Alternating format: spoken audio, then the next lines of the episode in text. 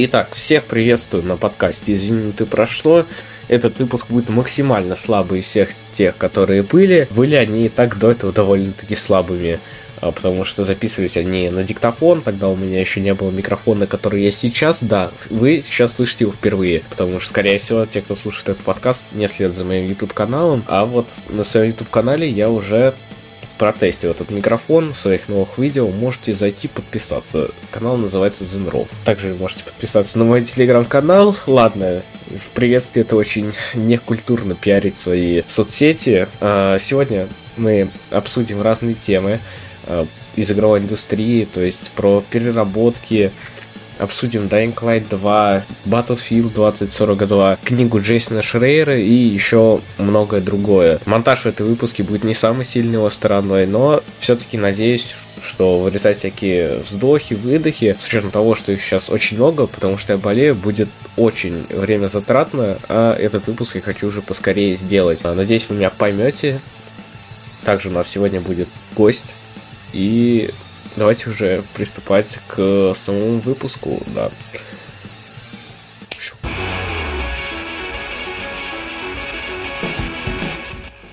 На днях релизнулся Dying Light 2. Я знаю, что э, многие его ждали в течение там 5-7 лет с момента выхода первой части. Меня лично первая часть не особо зацепила. Как-то я прошел мимо нее. Еще давным-давно играл на батином компе в нее. И, ну, честно, не зацепила. Тогда был не мой жанр, а спустя года что-то я про нее и забыл. Думал я в нее вернуться за пару дней до выхода на Light 2, но произошли некоторые события в моей жизни, из-за чего пришлось на пару месяцев забросить игры, и как-то что-то не пошло, и вот в итоге поиграл я вместо первого во второй Dying Light. Могу сказать так, что второй Dying Light играется приятно, и я пока что его не полностью прошел, но видно, что игра делалась явно людьми, которые более-менее понимают, что они делают. Приведу пример с Far Cry 3 и 6. То есть в третьем Far Cry все механики работают друг между другом, то есть там например, вышки. Зачем открывать надо вышки? Потому что вы открываете себе тем самым новое оружие, э, новых животных. Новые животные вам нужны для крафта, а новое оружие вам нужно, чтобы по-разному проходить игру. И также вас толкает сюжет к прохождению, вот это все остальное. Когда в Far Cry 6 есть кучу механик, но которые используются максимально непродуктивно. То есть э, в них нет прям какой-то необходимости. В Dying Light 2 пример больше склоняется к третьему Far Cry. И честно скажу, что это плюс. Сюжет, я знаю, что его многие ругают. Скажу так, пока что он еще нормальный. Не могу сказать, что он какой-то мозговзрывающий, но он просто средний. Говорят, что концовка там кошмар и ужас. Э, я могу понять, почему так. Во время разработки второй части был скандал с Крисом Авилоном, его по факту вышвырнули из студии, и все наработки сценарные пошли куда-то непонятно куда, но точно не в игру. Еще до выхода Dying Light 2 я писал, что фракция вызывает у меня небольшой скепсис, так как это не первая игра, которая взялась за эту идею, и реализовать ее может достойно не каждая студия. И по итогу мои опасения немного подтвердились. Почему немного? Потому что все-таки частично фракция работает на игру, немного работает на сюжет, но могу признать, что они могли бы быть и лучше. Из того, что мне понравилось на релизе, а то, о чем я не говорил еще до выхода, это ночные вылазки. Я не знал, что они будут. И вот этот таймер сверху, который прикреплен, и по истечению которого у вас будет сниматься ХП. Все это играется очень интересно, то есть есть зомби-крикуны, которые, если вас спалят, за вами начнется погоня, и тебя как бы игра заставляет двигаться, то есть более рационально подбирать путь к цели, меньше времени тратить на тупизну, и так вы лучше изучаете город. По поводу зомби, зомби стали более тупенькими, появилась эта уровня система, которая смысла в Dying Light я не вижу. Ну, то есть она была еще и в первой части, да, но тогда она была скрыта. Сейчас было уносить на общий показ, я думаю, смысла не имело, но э, все мы знаем, что Техланд любит гнаться за трендами, и поэтому мимо такого тренда, как система уровня, они явно пройти не могли. Также у вещей свои уровни появились, у оружия, вот это все остальное. Это выглядит как очередной Far Cry, но который играется приятнее Far Cry. Я разрешаю сказать нашему гостю пару слов, он уж очень больно хочет. А, всем привет, я, я уже был тут насчет Даньклада. Я сам в него не играл, во вторую часть именно. А, что я могу сказать, потому что видел? А, во-первых, насчет сюжета, начала сюжета, как по мне, он показался тупеньким. Вообще задумка общая, как я посмотрел интервью или не интервью, как я не знаю, что это было. Разрабы говорили, типа, то, что они хотят сделать средневековье в типа, современном мире. То есть там нету стрел во второй части особо и т.д. Потому что там 98% населения умерло, как я понял, под зомби. Ну, как посмотрел геймплейна, зомби ну, тупенькие, на самом деле, типа как от них 98% умерло. Это странный вопрос. Все города померли, кроме вот этого вот города, где там все из дерева делано, то есть зомби не пробили, как бы, да. Это странный момент, на самом деле. И насчет моментов э, с мочевым зомби. Во второй, в первой части одной из самых веселых и как бы крутых механик будет месить зомби. Там миллионы способов, как их можно херачить. Сбрасывать многоэтажки, просто отрывать ему конечности. Во второй части, как я посмотрел, это у них там две анимации влево, вправо, все, типа, на этом закончилось. Понял, что эта игра теперь более про людей, чем про зомби, потому что зомби там реально тупенькие. Я сказал то, что я первую часть не прошел, но я все-таки не поигрывал, и играли мы ее вместе с Вовой и еще одним нашим знакомым, другом, и мы только три часа потратили на то, чтобы бить зомби ногами. То есть, как я посмотрел, во второй части, это вместо того, чтобы улучшить, дополнить эту механику, которая была одной из самых веселых в первой части, они просто ее убили. Но они сейчас попытались сделать акцент на сюжет, но из-за того, что они вышвырнули Криса и Вилона, сюжет у них получился, как я понимаю, не очень. И... Там основная задумка не очень, как бы. Мы видим зомби, которые тупенькие, как-то убили 98% населения потому что у них огнестрелы нигде нет, хотя там по всей по городу разбросаны полицейские машины, какие-то конвои военные, то есть там ни одной оружия а там... не осталось или что, не понимаю. Там вирус распространялся, э, как же это, ротовоздушным, или как это называется, но, короче, он распространялся вот как кашлем и так далее, и по факту, ну, это нельзя было остановить, там же новый вирус. Так, ну я... Не, про то, что огнестрелывание, то есть там типа говорят, то, что это средневековье в современном мире. Не хотели сделать, ну... Для меня, если честно, это непонятно, например. Я бы лучше с огнестрелом побегать, например, весело было. Ну, в первой части был огнестрел, но очень криво был реализован. Да нет, нормально он был реализован. Ну... Не особо, мне кажется, с ним играл просто. Ну, я с ним особо не играл, но я смотрел... Ну, во второй части они решили вообще... Геймплей на как выглядел. Короче, в первой части был огнестрел, он был реализован, по моему мнению, так себе, по мнению Вова, нормально, но это окей. При каждом представлении я все равно считаю, то, что они выразили огнестрел, это не главное. Из э, многих игр, там, сиквелов и так далее, много что вырезает, просто добавляет э, вместо этого что-то другое. В Dying Light 2 и без этого немало нововведений, и, ну, честно, честно. Вообще без разницы даже какая там боевка будет. Да, то есть первая часть была с э, упором на очень хорошую боевку, тогда если бы они сделали нормальный сюжет, то тогда бы даже сейчас себе бы эта игра зашла, потому что сейчас на рынке очень мало игр, в которых по-настоящему вот хороший сюжет. Из э, последних, что я могу вспомнить, это только Диско Элизиум. Насчет боевки не согласен, как по мне, в Dying боевка это одна из основных механика вообще, типа, мочило зомби, как по мне, на переднем плане, а сюжет уже где-то там в заднем, потому что, как по мне, это неверное решение было идти сюжет на первый план, тем более там какой-то постный такой довольно сюжет. Лучше бы они реально доработали механику зомби, да, они какой-то средний, средненький сделали, более-менее нормальный, чем пытаться в full в сюжет уйти. Короче. Поняли, что людям нравилось первая часть. Мне еще Dying Light 2 предстоит пройти. Так что я думаю, вы Нет. в следующем подкасте, в следующем выпуске увидите полноценное мнение по нему. Так что давайте сейчас перейдем к тому, в что я по-настоящему наиграл целых 60 часов.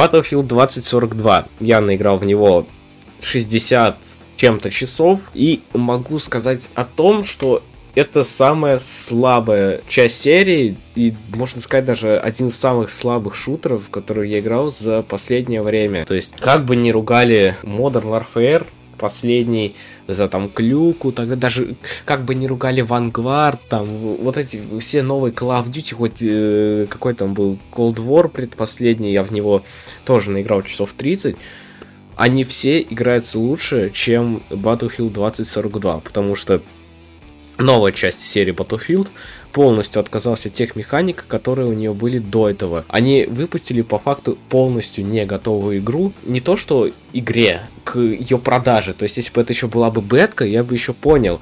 Но в игре 7 карт, нет таблицы лидеров, нету... Ну, только недавно появился нормальный режим, сделанный на коленке, 32 на 32. До этого было 64 на 64, который игрался просто ужасно. Как говорили в обзорах, то есть э, на одной точке происходит супер месилово, как в метро, но это карта старая из Battlefield, а на каких-то просто пустошь, и тебе до этого месилова нужно бежать минут 10, там, ну ладно, 10 это, наверное, слишком, минут 7 бежать где-нибудь, вот.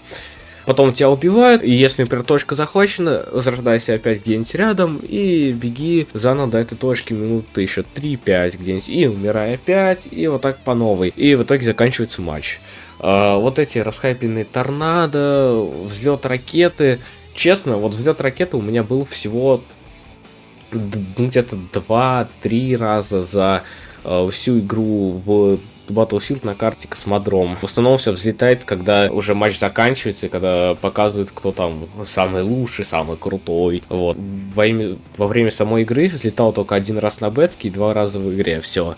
Торнадо появляется тоже супер редко, его смысл вообще непонятен, потому что зачем он нужен, если он даже ну, не на основных точках происходит, этот торнадо, например. Не хватало бы, чтобы он был на крыше в космодроме, не хватало бы, чтобы во время возрождения он проходил посередине, а не где-то там вот э, сбоку и так далее. Видно, что не хватает э, кинодизайнерской руки, которая бы это все регулировала. Например, вспомним осаду Шанхая из э, Battlefield 4, падение небоскреба всегда влияло на геймплей. Когда он был, основная цель была небоскреб. Когда небоскреб падал, все игроки разделялись по всей карте. И это меняло геймплей, это меняло скорость игры, вообще влияло на многое. Здесь торнадо, вот эти всякие ивенты не влияют ни на что.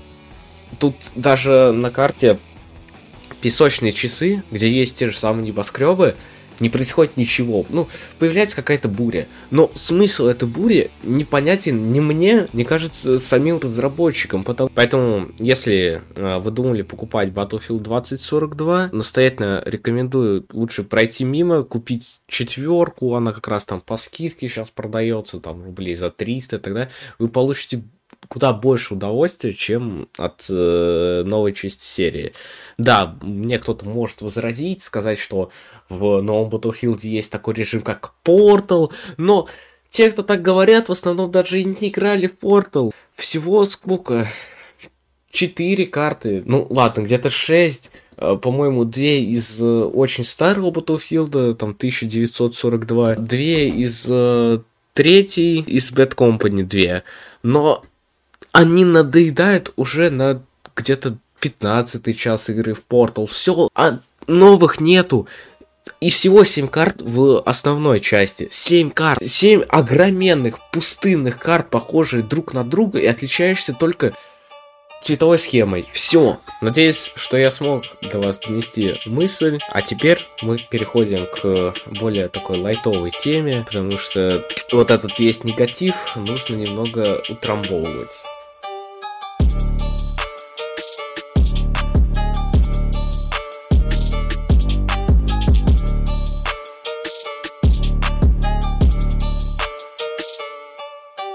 Меньше чем через месяц выходит такая игра, которую жду я, которая ждет Вова, и которая носит за собой название Elden Ring.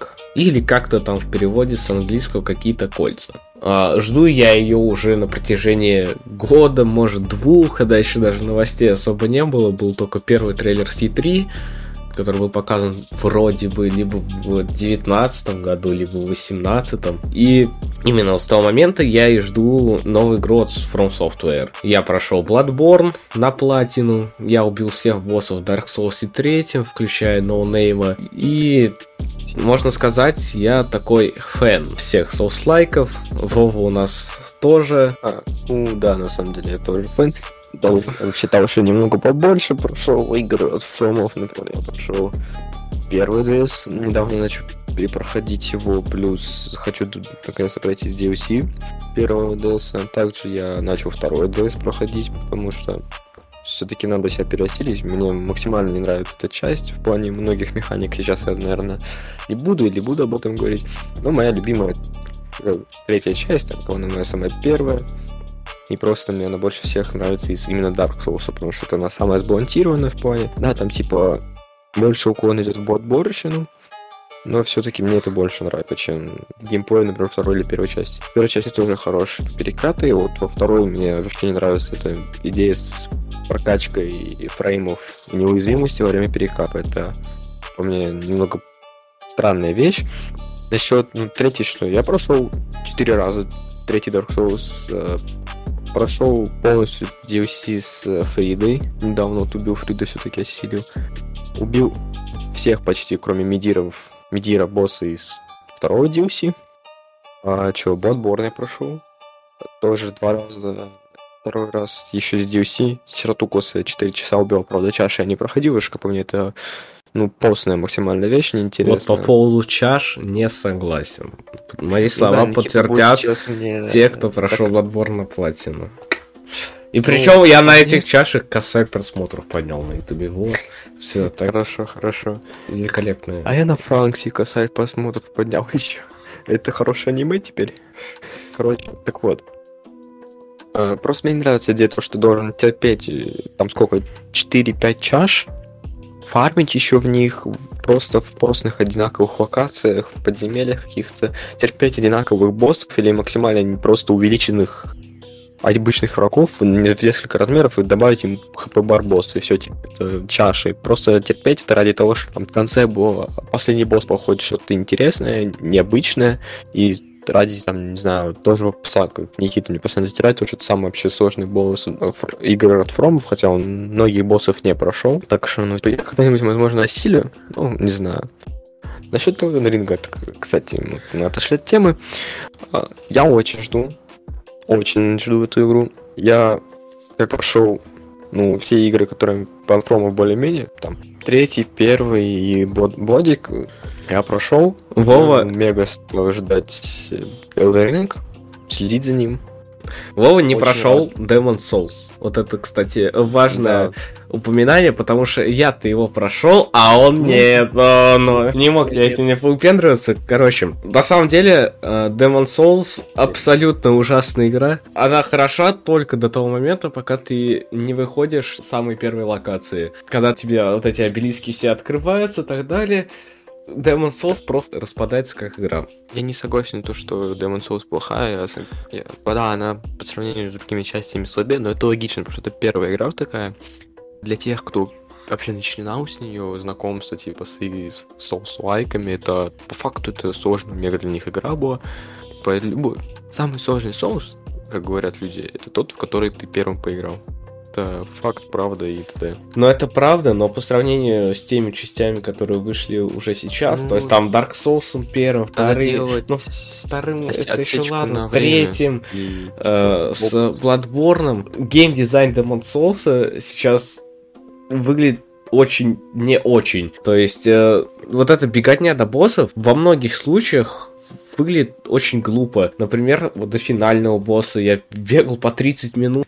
Финальный босс, он очень простой, он очень легкий, но бежать до него нужно минут 30 просто через тупейший путь, через этих там красных рыцарей и так далее. Я играл и в ремейк, то есть я прошел ремейк и до середины дошел в оригинале. В оригинале есть несбалансированные собаки. Слушай, как собаки не сбалансированы, будем честны. Они тебе постоянно за спину телепортируются, постоянно максимально убогие мувсет у них. Ну, в Bloodborne еще норм вроде собаки были, они вообще ваншотные там. А, насчет Demon Souls, типа, да, он, скорее всего, намного слабее по сравнению с другими частями, но стоит отдать первую Спасибо ему за то, что благодаря ему появилась такая великолепная серия игр, вообще такой жанр. И отдать должное за то, что многие идеи, механики и вообще такое перенеслись в следующей части. Вот второй DS много похож на Demon Souls. Bloodborne, вот твой самый любимый, обожаемый, очень похож многими механиками Demon Souls. Например, вот этим О, хабом, фармом хилок, этим беготню на боссов тоже длин большой. Я не считаю, что Demon Souls плохая игра. Я считаю, что просто она для своего времени и как первый Souls-like хорошая игра. Все. Да, я ее не проходил, я играл только там на эмуляторе в в убогий там сколько, 30 FPS, и то потом у меня вообще до 10 все скинулось, я забил на прохождение. Что я заметил, это просто типа факту типа, это очень похоже на первый DS, типа, некоторых местах. Типа. Но как бы это все равно другая абсолютно игра. И, и, короче, ну, я считаю, что просто уважение додать этой игре, и все, типа, и забыть про нее. А там ремейк выпустили, те, кто хотел бы попробовать, поиграли, ощутили то, что было, типа, я считаю... да ты с твоим типа, сука. Она уже раз в пять прозвучала, ну ладно. Я думаю, стоит оставить наш небольшой конфликт. Давайте в этом подкасте без этого. Короче, я считаю, что они правильно сделали с ремейком Demon Souls, потому что они по факту ничего не меняли, кроме графики там и ну, деталей типа т.п. Что возможность познакомиться с тем, что было. Да, возможно, многие хотели бы увидеть что новое, те, кто играли в оригинал, но ремейк сделан для тех, кто просто хотел познакомиться с этой частью, нет возможность там в эмулятор, на эмуляторе поиграть или на третьей плойке, у каждого она есть. Так, что еще там? Про Elden Ring Point говорил, иначе меня Никита перебил. Я очень был, короче, когда показали хоть какие-то данные насчет этой игры, не начал мега ждать. Я был огорчен, конечно, в 2020 году, когда узнал, что она выйдет через два года почти. Но эти два года моментально еще пролетели. Сейчас уже 2022, это...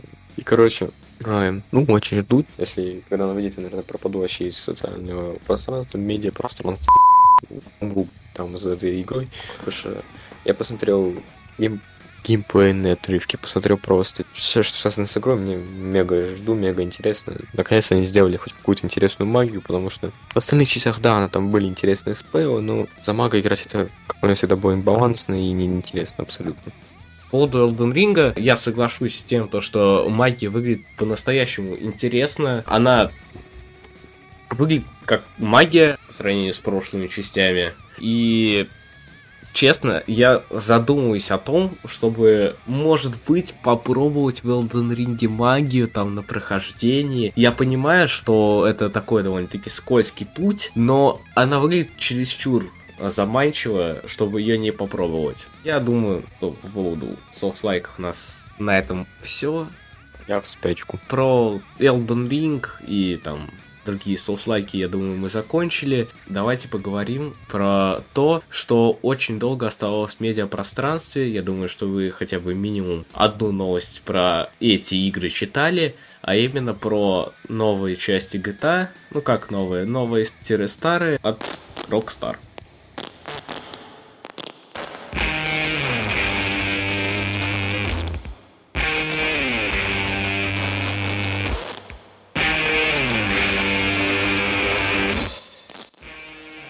Rockstar. Всеми уважаемая студия до определенного момента, всеми известна, известная на весь мир, и Россия не стала исключением. Многие в компьютерных клубах играли в GTA Vice City, в GTA San Andreas, может быть даже кто-то играл в GTA 3, но таких людей я видел крайне редко. И вот летом 2021 года начинают появляться инсайды, что Rockstar готовит ремастеры своих старых игр на новом движке, на Unreal Engine. И с самого начала меня эта новость даже обрадовала. Я подумал, ну это же Rockstar, не могут ли они сделать говно?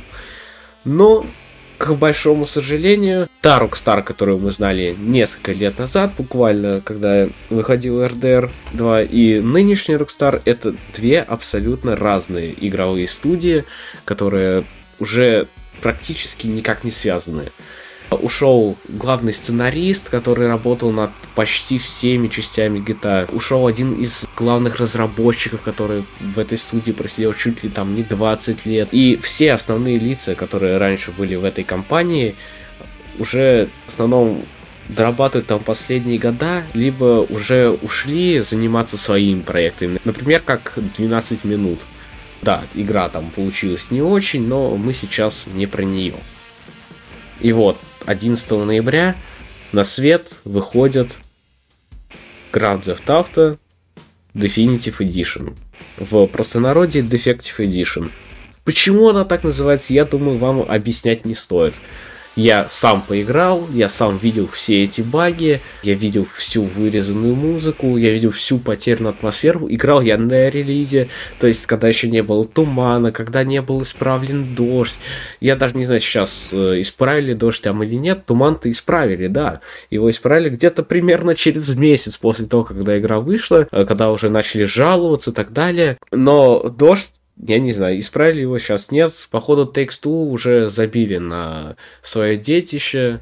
Да, кто не знал, то Rockstar это не дочерняя компания, она принадлежит Takes-Two, а Takes-Two, как э, многие знают, те люди, которые следят за новостями, э, сейчас занимается не тем, чем ей стоило бы заниматься. Она продвигает там всякие инициативы по поводу трудоустройства одних людей, э, по поводу выдвижения других. Э, некоторые конференции проводит вообще не связанные с играми, а совершенно с чем-то другим, хотя это игровая компания. Если те, кто меня сейчас слушают, не совсем знакомы с тем, что сделали Groove Street Games, рекомендую посмотреть видео Булжати, где он ржет на протяжении двух-трех минут там два видео слизано про GTA 3 и GTA Vice City, именно Definitive Edition. Я думаю, что вы вкратце поймете, о чем эти игры. До меня эта тема была обсосана уже тысячу раз, и после меня будет обсосана еще миллион, поэтому смысла не останавливаться я не вижу. Давайте лучше поговорим о том, что я жду номер два.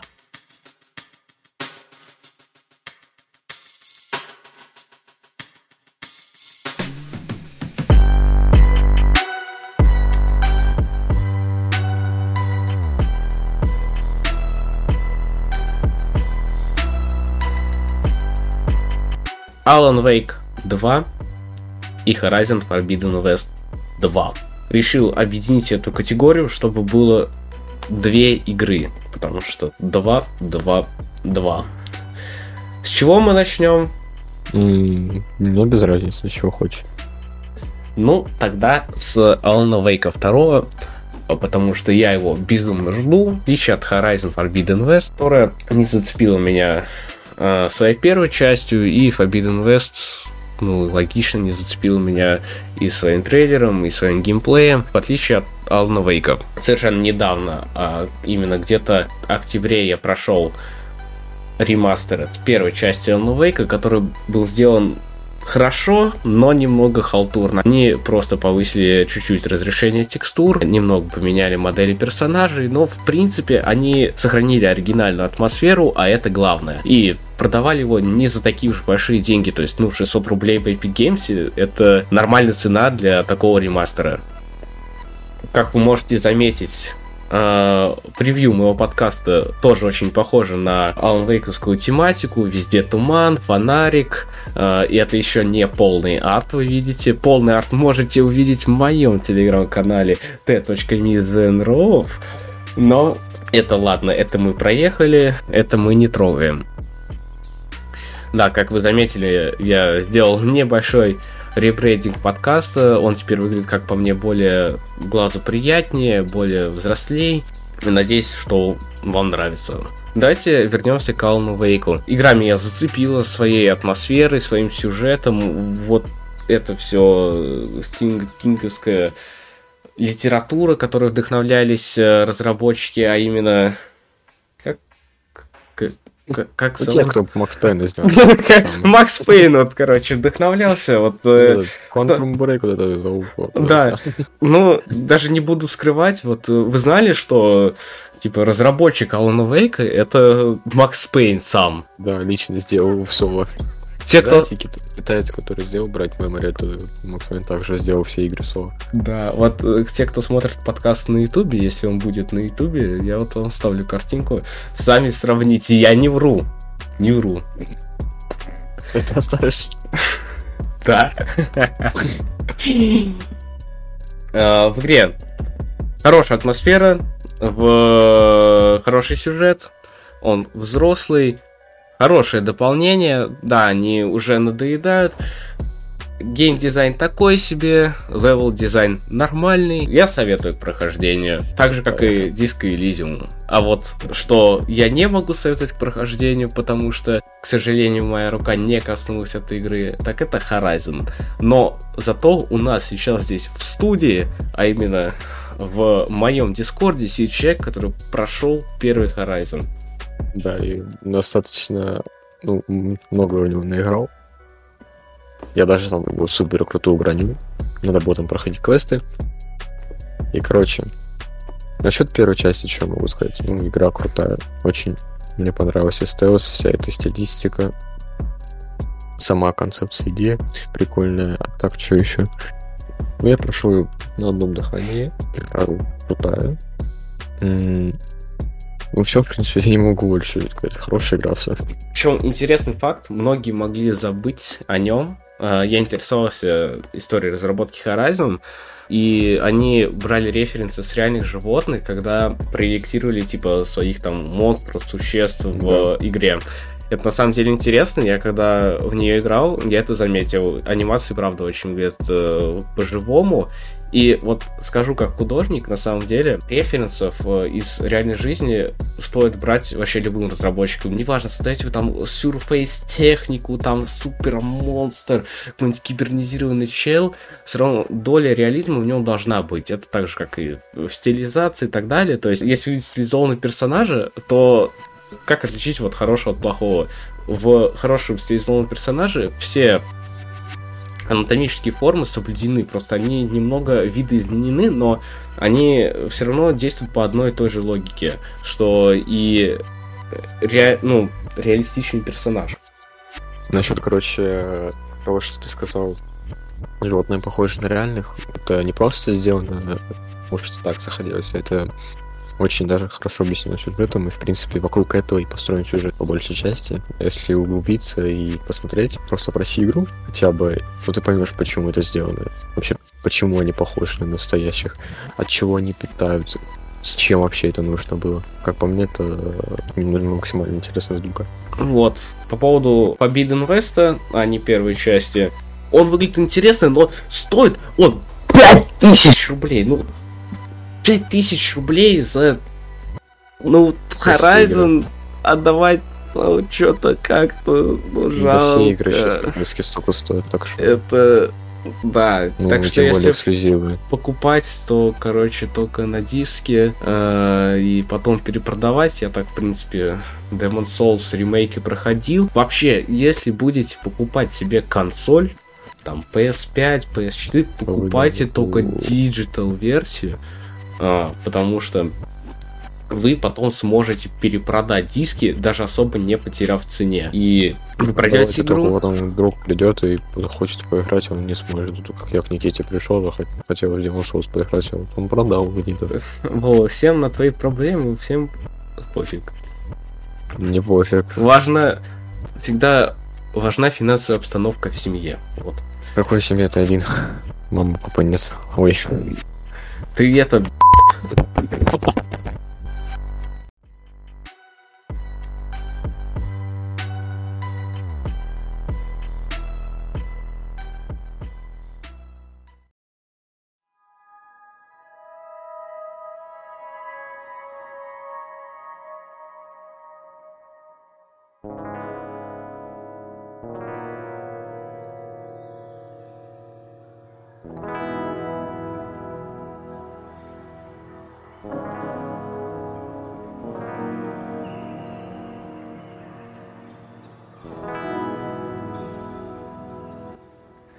Книга Джейсона Шрейера «Кровь, пот и пиксели». Я знаю, что я опоздал на триллиарды просто лет. Ее обсудили все, кто можно. Шрейер уже выпустил новую книгу «Нажми ресет», как там игровая индустрия ломает судьбы, позволяет там заново себе построить всю карьеру. Да, но «Кровь, пот и пиксели» я почти дочитал только сейчас. И хочу немного поговорить с вами об этой книге. О чем она?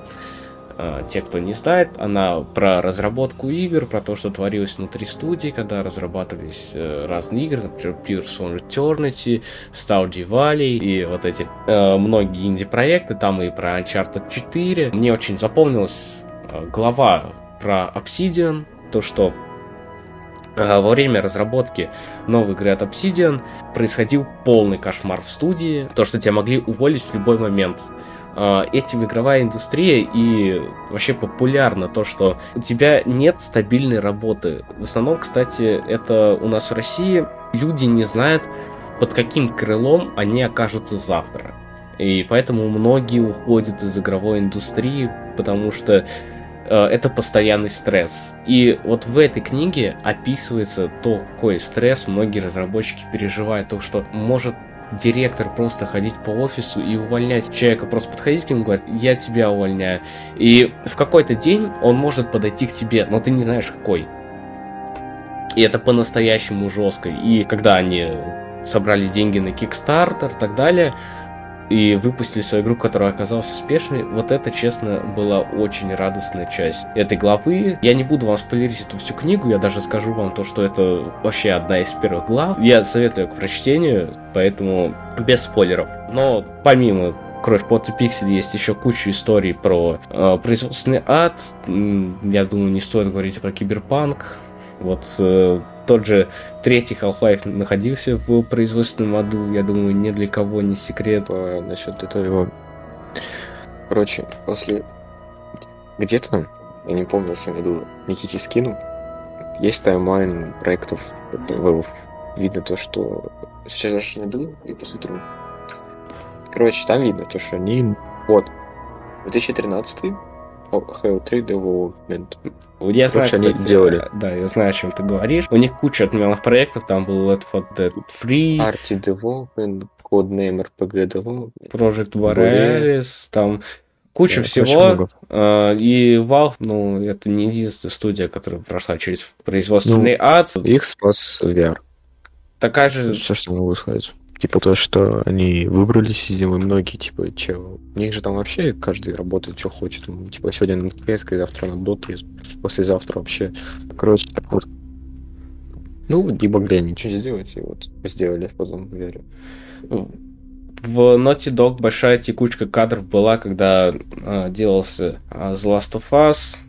Я могу ошибаться, но, по-моему, выходили об этом новости. Много в каких студиях. В Техланд, который мы как раз сегодня только что обсуждали, буквально всего лишь там каких-то 20 минут назад или 30, там тоже был этот производственный ад, игра делалась 7 лет, э, вот Криса Вилона увольняли, многие художники уходили за Крисом и Вилоном, потому что им казалось, что проект не такой, каким они его видели. И вот когда приходят новые кадры, интегрировать их в проект — это очень непростая задача, а вас поджимают всегда сроки. И, к сожалению, ни одна студия от такого не застрахована. Это правда полная. Подтверждаешь? Факт. Я вот работал над этим. Короче, я был, если вы не знали... Над режимом был... Roblox он работал. Это один из моих проектов. Также мой проект, который находится до сих пор в производственном аду, это Click the Game абсолютно э, игра не стоит на месте, никакого производства, производства нет, все работники в ужасе, никто не может ничего сделать. Все потому, что кое-кто не нарисовал арт и не будет их рисовать, я в тильте. Э, да, Вова делает свою игру в RPG Мейкере. У него производственный ад. Вот. А, я думаю, что на этой теме мы закончили. Почитайте книгу Джейсона Шейера «Кровь, пот и пиксели», нажми ресет. На нее тоже кучу хороших отзывов, пять людей, которых я доверяю. А, если мне не верите и людям, которым я доверяю, не верите, Вот, сами прочитайте, сформируйте свое мнение, и потом мне пишите, насколько я был прав. А мы давайте уже перейдем к заключению. Этот да. выпуск растянулся на слишком много минут. Я думаю, он будет самым большим из всех, который был. Заранее хочу поблагодарить вас, если вы дослушали до этого момента. Так что давайте переходим к заключению.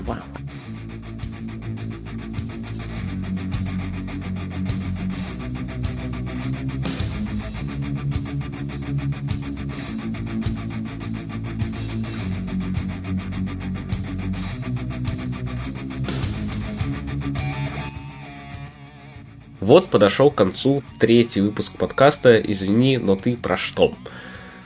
Монтировал его я в районе 8 часов, и конечно же, я записываю заключение уже после монтажа, я уже весь уставший и так далее, так что давайте без тут лишних фраз. А, я не хочу больше монтировать на сегодня, это точно. Меня уже даже пытались отговорить, чтобы я продолжил завтра, но я довожу дело до конца. Поэтому можете верить, что сейчас я максимально э, чистокровно, вот э, максимально от сердца говорю вам спасибо тем, кто дослушал до этого момента, или тому, кто просто тыкнул сюда по случайности, по радом. Ну, стало интересно, что там в конце, вот. Если вы тот, кто тыкнул сюда просто случайно, я советую все-таки послушать. Я что, зря 8 часов монтировал, да? Так, ну, да. Короче, ладно, всем пока вам в жизни удачи, счастья. Можете послушать мои прошлые выпуски, которые каким-то образом выглядят хуже на фоне этого третьего выпуска, хотя должно было быть все наоборот. Ладно, все, я уже немного затянул. Всем пока.